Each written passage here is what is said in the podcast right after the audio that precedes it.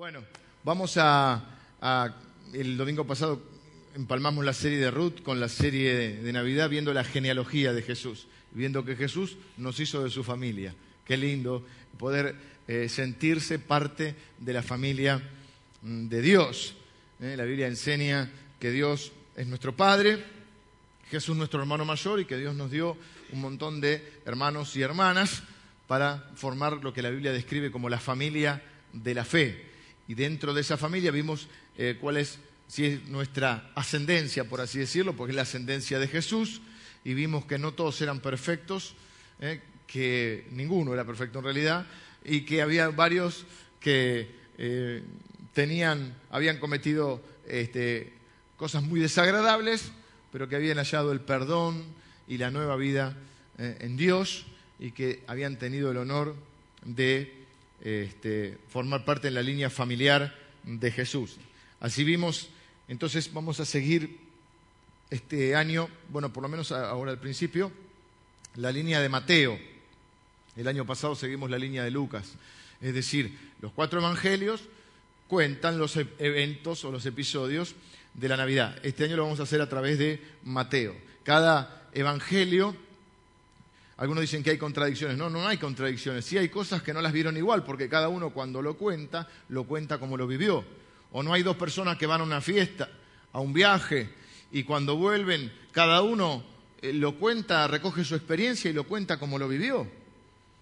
Y entonces, por eso es que hay algunas eh, cosas que no son exactas, porque no es que a los cuatro se les dictó, sino que los cuatro fueron contando la biografía de Jesús.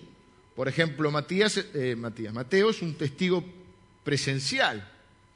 Lucas hace una investigación exhaustiva, entrevista a, María, entrevista a los, a los, discípulos que estaban ahí, arma toda, seguramente a, Juan, eh, arma un estudio, casi un documental, para escribir el Evangelio de Lucas. Y cada uno además está dirigido a un público, y como está dirigido a un público, tiene un énfasis.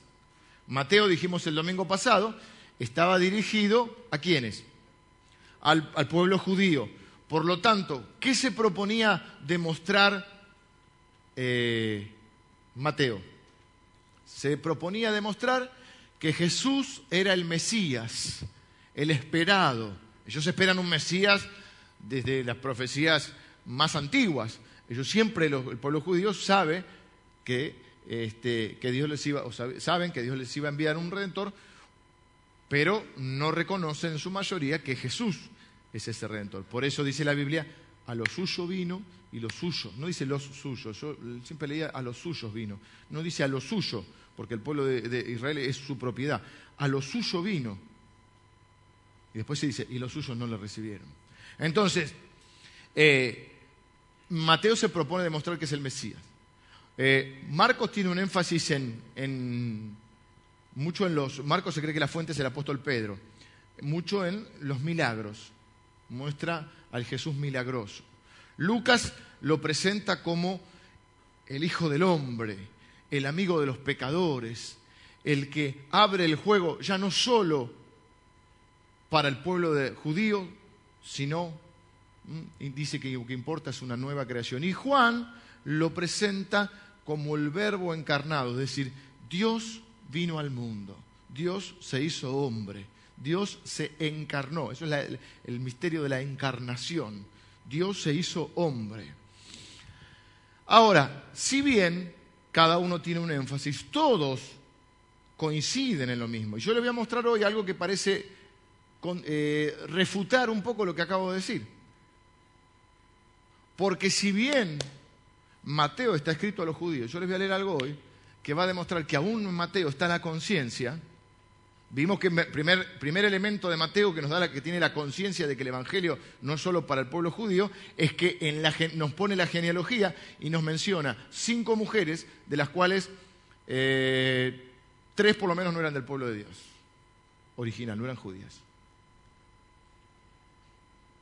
Cuando en las genealogías no se ponían ni a las mujeres, y mucho menos si no eran del pueblo de Dios, lo que se hacía era, ¿vieron cuando hay un pariente que uno quiere tapar un poco? Che, ¿qué, sos vos de fulano? Y te tiras el apellido ¿qué sos vos de...? primo lejano. Bueno, vamos a ver en Mateo, vamos a leer hoy la anunciación. Eh, y bueno, en realidad es la anunciación a José y aquí lo, lo resume el nacimiento también. Pero yo quiero detenerme más que nada en el mensaje del ángel. Dice Mateo capítulo 1, versículo 18. El nacimiento de Jesucristo fue así. Mm, es, como más resumido, Mateo. Lucas nos va a dar más detalles. ¿Por qué? Porque hizo una investigación más exhaustiva y porque tenía el fin de mostrarnos mm, eh, varias cosas. Cada uno tenía sus objetivos y la inspiración del, Espíritu Santo, por supuesto, para transmitir de la manera que quería. Entonces, dice, el nacimiento de Jesucristo fue así. dijimos primero, primer detalle, Jesucristo. No es solo Jesús. Jesús es un nombre propio. Hay personas que se llaman Jesús. En el hebreo es Yeshua, que es Josué. Había otro Josué. De hecho, conocemos al Josué. Josué quiere decir libertador. Al Josué, que es el heredero, de alguna manera, el que continúa, el que toma el legado de Moisés. Es el mismo nombre Jesús. Es Josué. Pero cuando está diciendo Jesucristo, está poniendo el nombre propio Jesús el Cristo. Y el Cristo era un título, era el Mesías. El Cristo quiere decir el Mesías, el ungido, el enviado. Entonces, ya está, desde la primera frase, ya está cumpliendo el objetivo para el cual fue escrito Mateo, para mostrar que Jesucristo es el Mesías, porque Jesús es el Mesías, que Jesús es el Cristo. ¿eh? El apóstol Pedro, cuando le, pregunta a Jesús, ¿quién dice la gente que soy? Bueno, Elías, otros dicen que eh, Juan el Bautista. ¿Quiénes dicen ustedes que soy yo? Y Pedro dice, tú eres el Cristo, el Cristo, el Hijo del Dios viviente. Y dice eh, Pedro, esto no te lo reveló carne y sangre, esto te lo tiene que haber revelado mi Padre. Solo el Padre te puede revelar una cosa así. Entonces, ahí ya está diciendo algo importante. Está diciendo que Jesús, ese hombre Jesús, ese que está ahora eh, eh, celebrándose el nacimiento, es el enviado, el Mesías. Estando desposada María, su madre, con José, el desposorio era un casamiento sin consumar, lo más parecido ahora podríamos hablar de un compromiso, pero no es exactamente así porque estaban casados, pero no estaba consumado el matrimonio, creo que duraba un año ese desposorio. Estando eh, desposada María, su madre, con José, antes que se juntasen, aclara bien, se halló que había concebido del Espíritu Santo. José, su marido, como era justo y no quería infamarla, quiso dejarla secretamente. Y pensando él en esto, no, no leo mal porque no sé leer, es porque no traje los anteojos y me está costando. Es porque parece que uno no sabe, leer, no entono bien, pero es que no leo. Y pensé, menos mal que lo sé bastante de memoria esto, ¿no? Sí, usted tiene razón, voy a usar la pantalla, pero estoy haciendo un esfuerzo inútil. Y pensando él en esto, de aquí un ángel del Señor le apareció en sueños y le dijo, José, hijo de David, ven la descendencia, no era hijo directo, pero era un descendiente. Tan importante era el rey David que es mencionado. Jesús es mencionado muchas veces como hijo de David. No temas recibir a María tu mujer, porque lo que en ella es engendrado del Espíritu Santo es. Y dará a luz un hijo y llamará su nombre Jesús, o Yeshua, o Josué, que quiere decir, ¿qué quiere decir? Libertador, porque él salvará a su pueblo de sus pecados. Todo esto aconteció para que se cumpliese lo dicho por el Señor por medio del profeta, cuando dijo, He aquí una virgen concebirá y dará a luz un hijo y llamará su nombre Emanuel, que traducido es Dios con nosotros.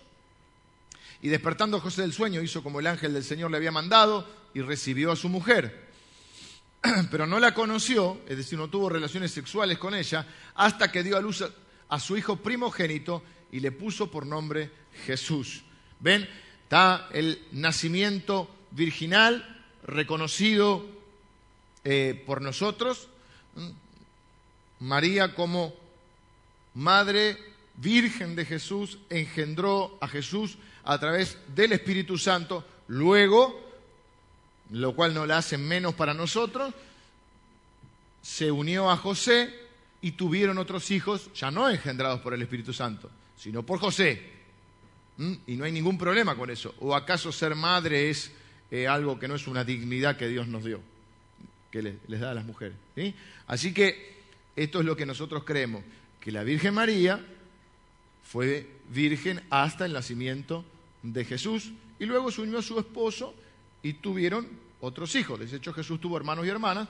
Uno de los más conocidos es Santiago, el que escribió el, libro de Santiago, la carta del apóstol Santiago, y que si usted ha ido a España a algún lado, hay una ciudad que se llama Santiago de Compostela, donde uno hace el camino de Santiago. Supuestamente es la peregrinación que hizo eh, el hermano de Jesús. Así que esto es los hechos. Fíjense cómo Mateo tiene un poder de síntesis que ni yo tengo. Qué resumen concreto. El nacimiento de Jesucristo fue así. Se le apareció el ángel, pa, pa, estaban, estaban de, novios, no, estaban comprometidos, estaban desposados. Eh, José, como era un hombre fiel y un buen hombre, cuando vio que estaba embarazada, claro, no podía adivinar, nunca en la vida se había dado una cosa así y nunca más se volvió a dar. Dijo, bueno, habrá estado con algún hombre, la voy a dejar en secreto, no voy a hablar mal de ella. Porque no se habla mal de una expareja. Porque si uno habla mal de su expareja, habla mal de uno. Porque ¿cómo estuviste tantos años? Entonces, aparte porque no se habla mal de nadie. Entonces él dijo, la voy a dejar en secreto. Pero viene un ángel del Señor, se le aparece en sueños y le dice, no la dejes, porque del Espíritu Santo es que ella ha sido, ha engendrado. Vas a tener un hijo, él salvará al mundo. Él va a salvar al mundo, José. Ponele de nombre Jesús o Josué porque Él va a ser el libertador. ¿Cuál es el que no ponían los nombres? Bueno, ahora también la gente busca eh, significados en los nombres. Hubo una época que no. Viste que hay modas en esto. Ahora se usan los, nombres de nuestros abuelitos, viste, o de nombres eh, que... Ah, vos más o menos por los nombres te das cuenta de qué camada es. Viste, hay una camada que son Susana, Marcela, viste, Mónica, hay otra camada, ahora son nombres, o tenés los nombres eh, autóctonos, digamos, del sur, son todos nombres así, y todos buscan el significado, y este, si no, los nombres de nuestros abuelitos, viste. Pero uno le dedica tiempo. En la Biblia le dedicaban mucho tiempo al significado, y muchos de los nombres eran proféticos. Les ponían un nombre que tenía que ver con las circunstancias en las cuales se había nacido, o proféticamente con lo que iba a suceder. Así que no es casual. Y dice justamente, eh, menciona a, a un profeta. Dice, para que se cumpla lo que dijo el profeta, el profeta Isaías. Ahora lo vamos a leer. Pero bueno, voy a introducir la serie de Navidad. ¿Mm? Navidad, ¿qué quiere decir Navidad? ¿Alguien sabe? Sí, eh, viene del latín nativitas nativitas, que significa nacimiento. Eh, en, en, inglés es Christmas, Christmas, cuyo significado es la misa de Cristo. Más es misa, Christmas. No me sale muy bien porque yo hablo así cuando, he ido, a como un, pequeño este, autóctono, digamos. Pero me entienden. Sí. Eh, ¿Se acuerdan cómo hablaba eh, Domingo Cavallo? ¿Nunca lo escucharon hablar en inglés? O Menem. Bueno, lo mío es, similar. Este, y como sé que acá hay un, poco de, hay algunos alemanes también, eh, los alemanes ya no sé cómo se pronuncia, pero sería algo como Weihnachten, Weihnachten, Weihnachten, Starker, Snarken, que significa, no se metan con los alemanes, que son buena gente, significa noche de bendición. Noche de bendición. ¿Mm? Me gustó. Weihnachten. Viste que siempre están como enojados cuando hablan. Y en francés no sé, no lo busqué. Pero debe venir del latín, debe ser parecido. Viste, como acá que hacemos así. Navidé, todos le ponen. Estábamos con Marco del lado brasilero y él decía, voy a hablar en castellano, pero hablarle con el cantito y ellos te entienden. ¿Dónde queda el colectivo? Decía. Pero, Pero bueno, es la época de Navidad. No vamos a, entrar, hoy por lo menos no, ya no tengo tiempo para, para detallar muchas cosas, pero se cree que era una fiesta primero al dios Sol, algunos están en contra, no es que la fecha de Jesús probablemente no haya sido, ya lo hemos dicho en otros años, eh, en esos mitos de la Navidad, probablemente no haya nacido en diciembre, nadie sabe el día. Algunos mencionan abril, otros mencionan mayo y otros mencionan septiembre. Otros ya lo daban el 6 de enero, hay muchas variaciones. A lo que sí estamos, estamos seguros que no podía ser invierno, creemos que no podía ser invierno, porque eh, eh, las condiciones climáticas son muy frías eh, en Belén, y entonces si él nació en un pesebre, medio al aire libre, si estaban los pastores en la noche, es probable que no haya sido esa fecha. Que esa fecha se haya tomado de tratar de, en una estrategia, tratar de cambiar una festividad que había al dios Sol para mm, meter a Jesús en el tema. ¿Qué hacemos con Papá Noel? Bueno, porque ¿cuáles son los elementos, los, elementos clásicos de la Navidad eh, al día de hoy? Ustedes saben que por muchos años hubo mucha, mucha lucha con esto. Los protestantes, de los cuales son nuestros orígenes, el protestantismo, durante mucho tiempo no quería celebrar la Navidad en esta fecha. Pero ¿cuáles son los elementos más, más visibles? El arbolito de Navidad, una cosa muy bonita, muy linda, pero que en sí es un adorno que no cambia la vida de nadie. Eh, Papá Noel, que en otros lados le llaman Santa Claus, o San Nicolás, está basado en, este, en la historia de Nicolás, que sí fue un buen hombre, Nicolás. Por el siglo III, creo que es Nicolás, siglo III, eh, vivía en una zona de lo que ahora es Turquía, y era un, un hombre que había quedado huérfano, pero que tenía mucho dinero, una herencia, y que él ayudaba mucho a los chicos, era común eh, que les hiciera regalos, incluso las, huérfanas que estaban condenadas a la prostitución para sobrevivir, él este, pagaba sus dotes, ¿saben lo que es la dote? Para que se case con un hombre, el padre paga la dote. Él pagaba esas dotes para que esas chicas pudieran formar su familia y no fueran prostitutas. Digo esto porque muchas veces dice, ¿qué hacemos con los nenes? ¿Qué hacemos con Papá Noel? Tenemos tres, no me quiero ir de tema, pero lo quiero decir porque por ahí alguno tiene esta duda.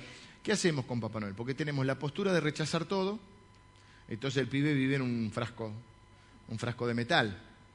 Tiene que ir a la escuela y decir, no, porque Papá Noel es del diablo.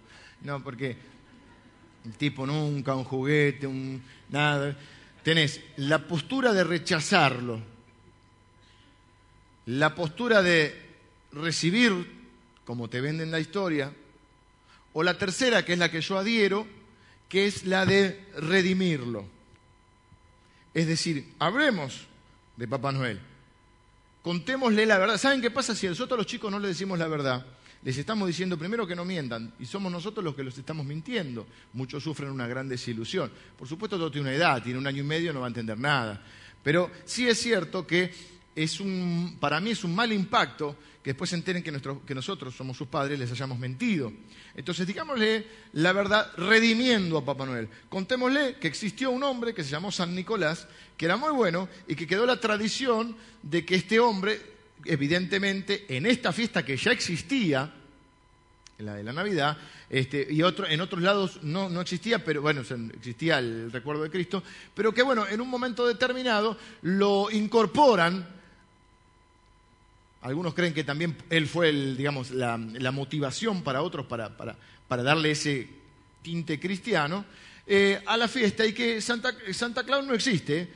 Existe el recuerdo de un hombre que se llamó San Nicolás, no, Nicolás, bueno, que después fue canonizado, por eso viene lo de San Nicolás, y que fue un hombre muy bueno y que hacía muchos regalos, y que nosotros recordamos eso y por eso también hacemos regalos.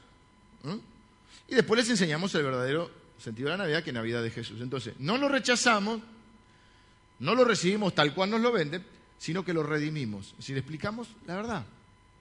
Y que es linda la verdad también, porque no es una verdad que les va a hacer mal. Celebramos que este hombre era bueno, bueno, dentro de la Navidad se hacen regalos porque se lo incluyó en la fiesta. No le vamos a contar que las, bombitas eran las cabecitas de los celtas y todas esas cosas, porque si no, ya entramos, viste, se pone. Claro, hay cositas que son medias eh, complicadas. Pero sí con respecto a eh, Santa Claus. Otra entonces es, para algunos es Son todos sustitutos, en realidad, del verdadero sentido, que ya... Siempre que llega esta fecha dice, es fácil para el pastor. No, créanme que es más difícil que en otras épocas del año para mí predicar. Y le voy a explicar por qué.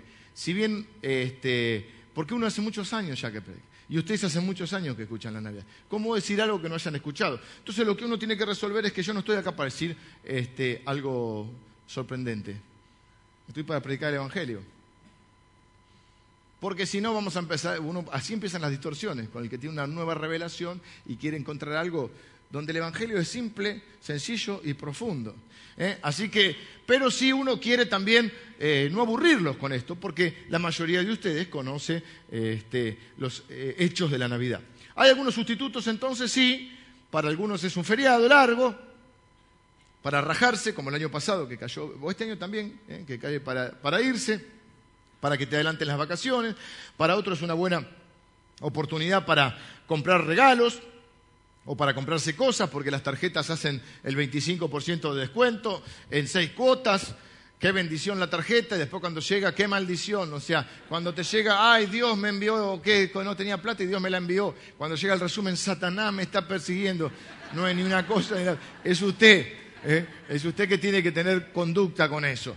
Eh, el arbolito, a mí me gustaba de chico, teníamos una quinta con la familia donde teníamos un pino de varios pinos de verdad, teníamos que ir cambiando porque los pinos iban creciendo, y mi abuelo, creo que mi abuelo o alguno de mis tíos, había, eh, eran, claro, era otra época, no había LED, mm, pero todo un cablecito teníamos con eh, lamparitas de verdad pintadas de colores, y cuando lo prendías quedaba hermoso. Y, este, y ahí pasábamos lindas navidades, un familión, era, hacíamos, yo les conté que hacíamos lechón, vieron, porque para muchos es también comer y beber. En esa tradición importada del hemisferio norte, ah, tenemos 36 grados de calor y le metemos turrones, maní, chocolate, pan dulce. Este, las orejas se empiezan a poner coloradas, así. Los ojos como que saltan para afuera. Es como una criatura del apocalipsis, usted se... Luego come un lechón caliente con cerveza fría, sidra, helado, pan dulce, ensalada de fruta. Y luego usted muere. Uh, y alguno trae la, esta, que la, la, ensalada rusa de la heladera, fría, te cae como un... Y así, así pasamos las navidades, prometiéndonos que el lunes o el primero de año comenzaremos la dieta, cosa que no haremos nunca, y que el año que viene nos vamos a cuidar y no vamos a comprar tantas cosas y el año que viene. En el medio, eh, alguno de los pibes se quema con, con los cohetes, los petardos, este, así que una Navidad fantástica. Eh, siempre y cuando algún familiar no nos haga pasar un mal momento y tome un copetín de más y entonces tengamos alguna escena ahí. En el medio surgen las indirectas, los parientes que los caen bien, los que no, afloran viejos rencores. ¿Vieron cómo es la bebida? Así decían los, viejos de todos nosotros, ¿no? decían, fulano es de mala bebida, porque algunos se ponen peleadores. Y no hay peor cosa que querer llevarle la contra a un borracho. Al borracho hay que decirle que sí, porque si vos lo contradecís, se pone pesado, pesado. ¿Viste? Quieren manejar. Y vos le decís, no podés manejar, yo quiero, me te vuelve loco. Dice, tomá, maneja. Ahora no quiero, dice el borracho. Porque son, con, son peleadores. Algunos. Otros se duermen, se sientan ahí. Este, otros lloran, otros te abrazan, te quieren. Otros comienzan a recordar los que no están. ¿eh? A contar las anécdotas que cuentan siempre y de cuando ellos eran chicos y que aprovechar que ahora tenés juguetes porque nosotros no teníamos ni bueno, sí, toda la historia de siempre. Un bodrio, los pibes lo único que quieren es que venga Papá Noel, los juguetes y salir corriendo. Pero bueno, en la quinta nosotros también era todo un ritual, el, lechón se compraba vivo, dos meses antes, mi abuelo vivía en esa quinta, y entonces después lo, lo matábamos nosotros, lo metíamos en el tacho, lo pelábamos, una cosa mi, abuelo me había hecho un cuchillo de primero de madera, después ya fui ascendiendo eh, de dragoñante a, entonces ya iba y este a veces conejo al escabeche, era una cosa bien, era lindo, pero Este, ninguna de esas cosas sabemos es el, fin último de la Navidad, ¿no? Y acá eh, dos cosas quiero mencionar que para mí son fundamentales y que me gusta de este, de este relato, o me llama la atención de este relato que hemos leído. Número uno, dice, para que se cumpla la profecía, ¿eh? lo dicho por el profeta. He aquí una virgen concebirá, dará a luz un hijo y llamará su nombre Emanuel. ¿Qué traducido es Dios con nosotros? Miren qué pequeño detalle, pero ahí esa palabra traducido cambia casi todo. Esa profecía que está mencionando está en Isaías capítulo 7. Isaías 7 creo que 14. A ver. 7, 14. Pero cuando uno va y lee la profecía del 7.14, no aclara que Emanuel es Dios con nosotros. ¿Por qué? Porque no lo aclara, porque no lo traduce. ¿Por qué no lo traduce? Porque ¿para quién es el Antiguo Testamento? Para los judíos. Los judíos saben su idioma, conocen lo que las cosas significan. Entonces, ese, aunque Mateo, por eso le digo, contradictoriamente, no contradictoriamente, pero si bien hay un énfasis al pueblo de Israel, Mateo tiene claro, y Dios por supuesto lo inspira, para que escriba este, haga esta aclaración. Esta aclaración es música para mis oídos. ¿Por qué? Porque ese traducido es, nos está incorporando a nosotros. Si no lo tradujera, pues, esto es para los judíos, los judíos ya entienden, pero lo traduce al griego, porque el, el libro de Mateo está escrito en griego, diciéndonos que en griego significa Dios con nosotros. Está haciendo la apertura del juego, está diciendo, para que nosotros también lo entendamos, para entender que el Evangelio es para lo que en ese momento se llamaba los gentiles, que es todo lo que no somos judíos, no gentil por amable, sino porque no eras del pueblo judío.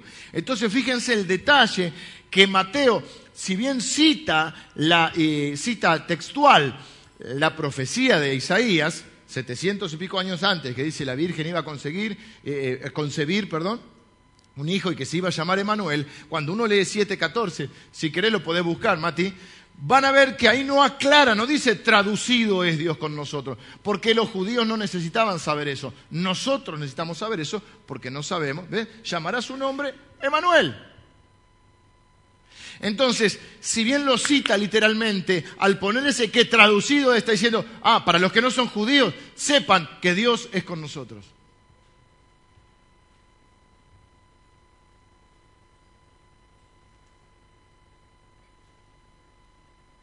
Casi también recuerdo en, ese designio divino, en el Evangelio de Lucas, cuando Jesús es crucificado, Pilatos pone sobre su cabeza Jesús, rey de los judíos, y lo pone en hebreo, en latín y en griego, en los tres idiomas. En latín hablaban los romanos, el griego era el lenguaje más usual, y el hebreo, porque Jesús era hebreo y estaba este, en Jerusalén. Entonces, fíjense, casi sin querer, o Pilato sin querer, lo pone en los tres idiomas, sin, sin comprender que ahí hay para mí también un significado. Cristo es para todos. Dios te habla en tu idioma, Dios se comunica con cada uno de nosotros. En el Pentecostés venía, no eran cuando dice que los, los, primeros cristianos comienzan a hablar en otras lenguas, no se está refiriendo a las lenguas angelicales, que sí se refiere en otros pasajes. Pero en, Hechos capítulo 2, cuando hablan en otras lenguas, es porque era una fiesta que venía gente de todos lados, que hablaban diferentes idiomas, y que ellos se comienzan a hablar en otras lenguas, y, las personas decían, ¿no son estos los de Jerusalén? ¿Cómo es que les oímos hablar en nuestra lengua? Dios traspasa todas las barreras. Así como cuando el hombre en el intento de ser Dios quiere formar la torre de Babel, Dios los confunde repartiéndoles diferentes idiomas. En Cristo somos todos unificados, donde Dios se toma el trabajo de hablarnos a cada uno en nuestro idioma. Porque todos tienen que saber que la Navidad es Jesús. Ese es el lema nuestro y es el lema que va a ser de, de muchas iglesias en esta, en esta Navidad. Navidad es Jesús. Navidad no es el arbolito, no es el shopping, no es este, la descripción de la cena eh, de la familia.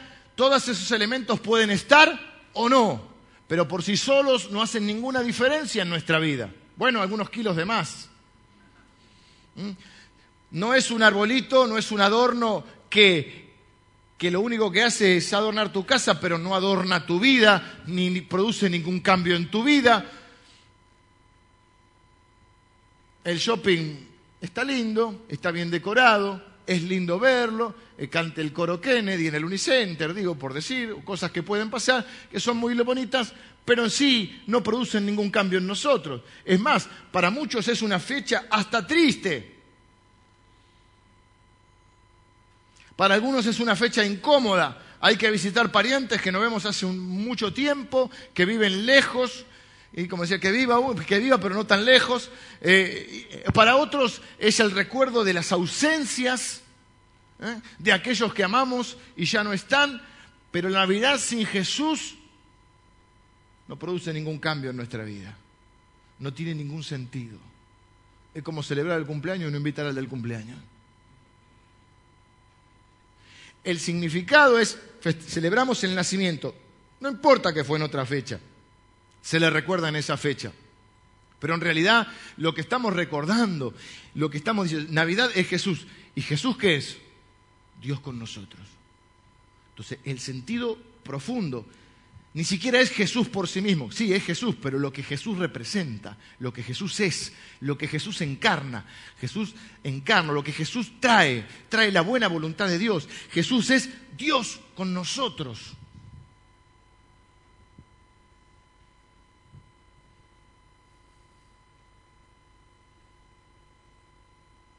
La expresión Dios con nosotros, hermanos, elimina la existencia de toda imposibilidad. Porque todo es posible para Dios y todo es posible para el que cree. Y entonces la existencia de toda imposibilidad queda de lado frente al poder, la soberanía y el amor de un Dios favorable que dice yo estoy con ustedes. Navidad es Jesús no es el arbolito, no es Papá Noel, no es el, pan dulce. Menos mal que alguien se llevó, está haciendo pan. Yo hace años que estoy pidiendo un pan dulce sin fruta. Porque era una cosa que sacábamos. Fruta brillantada. ¿Qué, invento del diablo? para algunos, ¿no? Yo se la sacaba, papá no me gusta, mi papá agarraba y decía... ¿Qué cosa tan... Eh,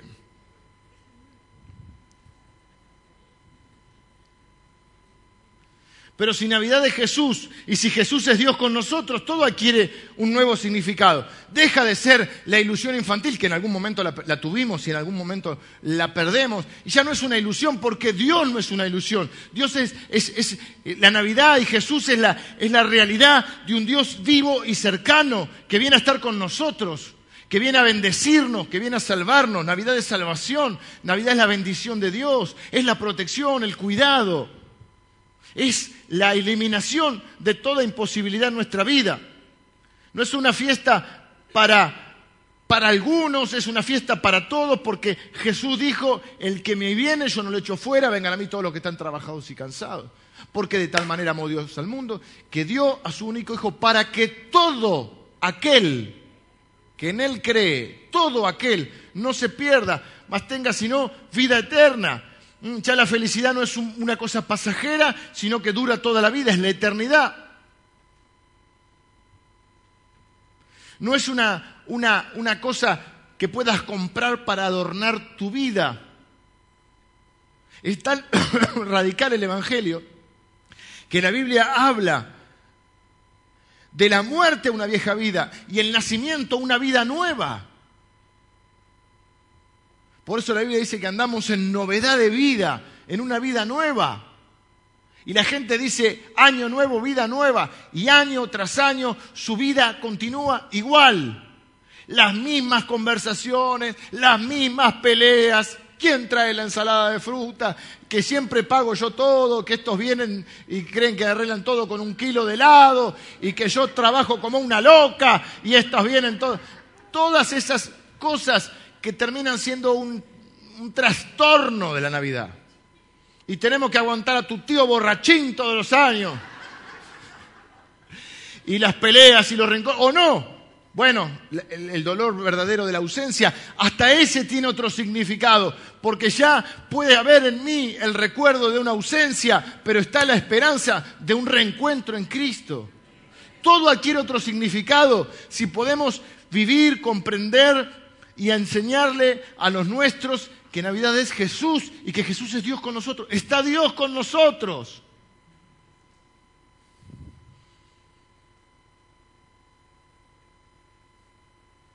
La Navidad que para algunos es estar solo, adquiere otro significado, porque el que está solo en esta vida es porque quiere, es porque quiere, porque Jesús dijo que iba a estar con nosotros todos los días hasta el fin del mundo. Nunca te dejaré ni te desampararé. Así que si usted es cristiano, no diga, soy solo Puede ser que no esté en pareja, eso no significa que sea solo. Además tiene una, familia de la fe. Si Jesús está en nuestra mesa, significa el fin de las peleas y los rencores y el comienzo del amor y la paz que Él trae. ¿Por qué? Porque ¿qué hacemos los cristianos? Cuando nos ofenden, perdonamos y cuando ofendemos pedimos perdón. Entonces, por eso uno de los nombres proféticos, Él es príncipe de paz. Pero una vez los cristianos perdemos de vista esto. Es el encuentro de la familia que se reúne para celebrar el amor, la paz, encarnadas en la, en la persona de Cristo. Por eso hemos elegido este, esta frase como, como lema o como norte. Navidad es Jesús. Sin Jesús todo seguirá igual o peor, o mejorará un poquito, pero no habrá un cambio radical ni en tu vida, ni en tu familia, ni en la familia de los tuyos. Navidad de Jesús. Yo no tengo problemas con los que le gustan el pan dulce. O no, no, eso es todo bromas, pero tengo problemas cuando esos sustitutos de la Navidad no nos permiten ver, a veces a los propios cristianos, que andamos corriendo por la ensalada de fruta, que andamos inmersos en en pases de facturas, de viejas rencillas familiares, cuando Jesús trae paz, trae amor, trae comprensión y trae perdón. Y si me ofenden, perdono. Y si ofendo, pido perdón. Es el recuerdo junto con Semana Santa. ¿eh? Son los recuerdos, las fiestas más importantes. Yo no me voy a meter ahora en una discusión con nadie a ver si es una fiesta pagana. Para otros será pagana. Para mí es una oportunidad de juntarme con mi familia o con mis amigos o con quien Dios disponga y poder transmitir el verdadero significado de la Navidad. Navidad es Jesús. Es Dios y Jesús es Dios con nosotros. Termino con esto, vengan los músicos. Se me fue la hora otra vez.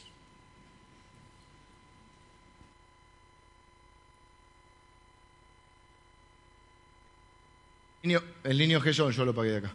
El niño Jesús creció. Dice la Biblia que vivió la vida que nosotros no podíamos vivir. Quiero leerle un versículo de Primera Corintios.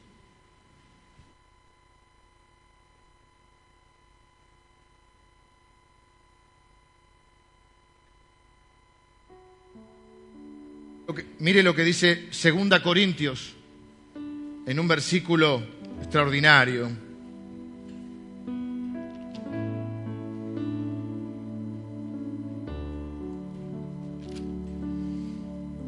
Segunda Corintios 8, 9 dice, porque ya conocéis la gracia de nuestro Señor Jesucristo, que por amor a vosotros se hizo pobre siendo rico, para que vosotros con su pobreza fueseis enriquecidos.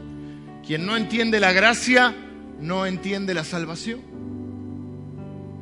A veces lamentablemente hay muchos cristianos bien intencionados que no entienden la salvación porque no entienden la gracia de Dios. No entienden la gracia de Dios.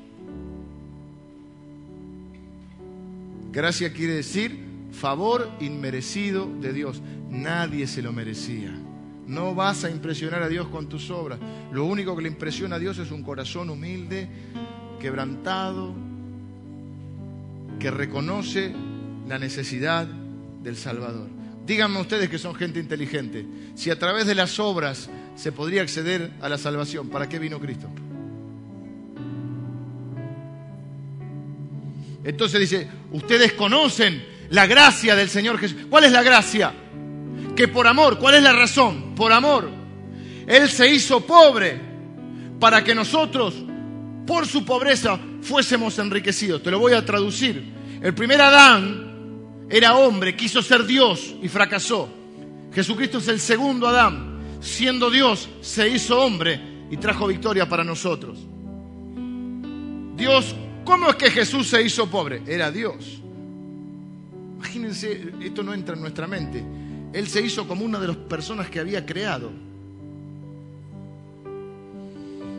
Se despojó, dice la Biblia, a sí mismo. Comenzó su ministerio pasando hambre y terminó su ministerio en la cruz. Una de las frases que él dice es, tengo sed, sediento. Sufrió el cansancio, la traición, la angustia, Dice la Biblia que Jesús lloró la pérdida. Tuvo que pagar impuestos siendo el dueño de todo. Fue abandonado, traicionado, experimentó la soledad, el abandono y la separación que produce el pecado. Uno de los suyos lo vendió por 30 monedas de plata. Como cordero fue llevado al matadero y dice la Biblia que no abrió su boca como siervo o se hizo siervo, lavó los pies de sus discípulos. Finalmente murió en la cruz. Bueno, luego resucitó y ascendió a los cielos y volverá. Dice la Biblia que Él se hizo pobre para enriquecernos, para que usted y yo, cuando atravesemos las situaciones que Él atravesó como hombre, no estemos solos. Él tuvo hambre, pero hoy es el pan de vida. Él tuvo sed, pero él dice, el que bebiere del agua que yo le daré no tendrá sed jamás. Como cordero fue llevado al matadero, pero hoy es el buen pastor. Experimentó la soledad y el abandono para que nunca más alguien esté solo. Él es Dios con nosotros. Lo vendieron por 30 monedas y Él nos compró con su sangre.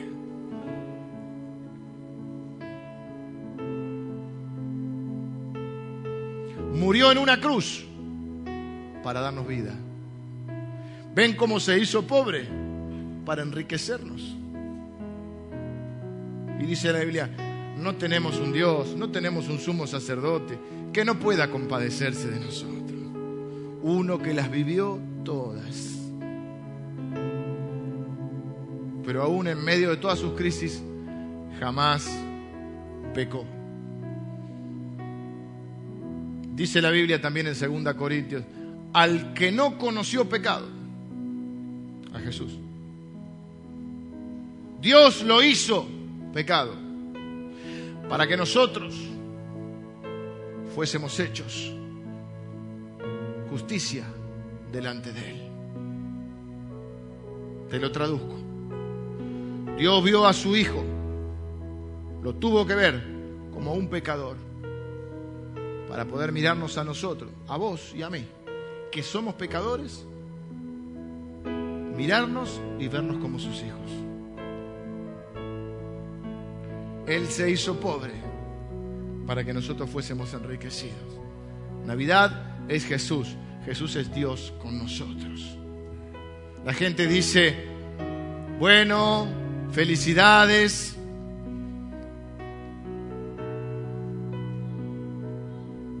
Dice, paz para los hombres, buena voluntad, ¿cómo que dice? Paz para los hombres de buena voluntad. La Biblia no dice eso.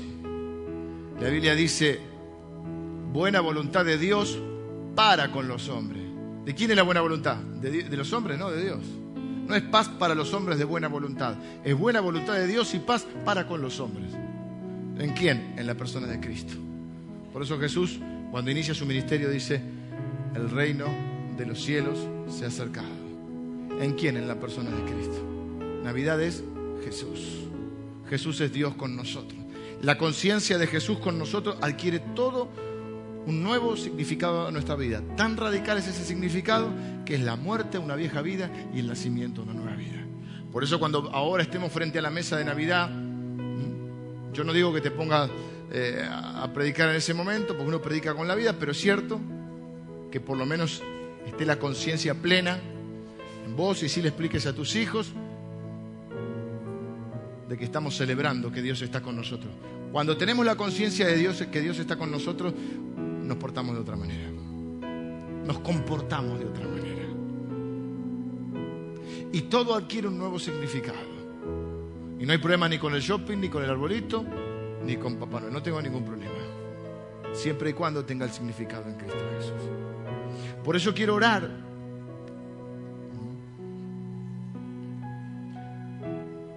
Para que en este tiempo de Navidad que comienza, nuestro corazón se vaya preparando. El corazón evangelístico de esta iglesia se vaya preparando. Para que todos tengamos en nuestra boca y en nuestro corazón el mismo mensaje. Navidad es Jesús. Jesús es Dios con nosotros. Dios está con nosotros. De más está decir que Romanos 8 dice, si Dios es por nosotros, ¿quién contra nosotros?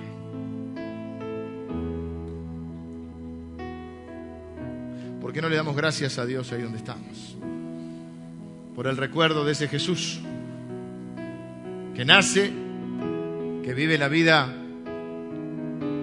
que no pudimos vivir y que muere en la cruz cargando con todos nuestros pecados. Dios lo tuvo que ver como un pecador para poder mirarte a ti y a mí y vernos como sus hijos.